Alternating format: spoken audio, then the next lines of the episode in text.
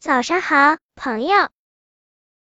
蛤蟆先生很不愉快，他每天晚上睡不好，早上不想起来，而下午呢又无精打采。蛤蟆先生整天绷着脸，他不想理别人，而别人呢也好像躲着蛤蟆先生。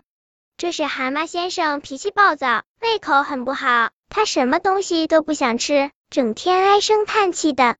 蛤蟆太太可着急了，以为丈夫得了什么怪毛病，她动员丈夫找大夫瞧瞧病。蛤蟆太太说，只要大夫开出药方，她愿意为丈夫去采集草药，为他熬药，他吃了药，也许就能恢复健康。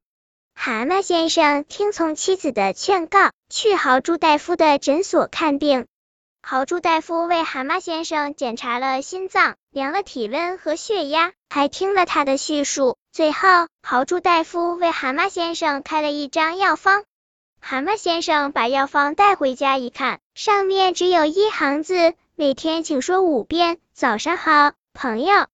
蛤蟆先生觉得真奇怪，为了遵从医生的嘱咐，他第二天一早就起身了。他走出门口，首先碰到了小刺猬。蛤蟆先生高兴地说了第一声“早上好，朋友”，小刺猬听了非常快乐。他说：“早上好，朋友，你今天的气色好极了，你很愉快吧？”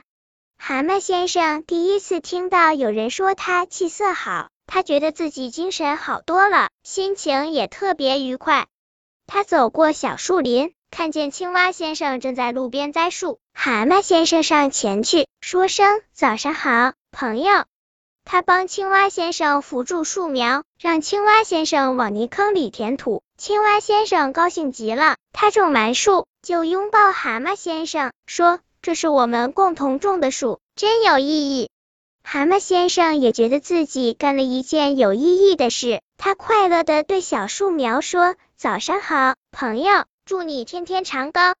这时，蛤蟆先生又瞧见小兔推着一车胡萝卜从大路上走来，他赶快迎上前去，说：“早上好，朋友。”说完，他就帮小兔推车子，一直把小兔送到家门口，乐得小兔咧开三瓣嘴，说：“蛤蟆先生，你真是个既好心又勤劳的朋友。”蛤蟆先生别提有多高兴了，他精神焕发的走回家里。看见了自己的太太在准备早餐，他说：“早上好，朋友。”不，太太。蛤蟆太太一见丈夫笑容满面，精力充沛，打心眼里高兴。她为蛤蟆先生准备了特别丰盛的早餐。蛤蟆先生吃得津津有味，胃口大开。他告诉自己的妻子，他明天还要早早的起来，说五遍“早上好，朋友”。本篇故事就到这里，喜欢我的朋友可以点击订阅关注我，每日更新，不见不散。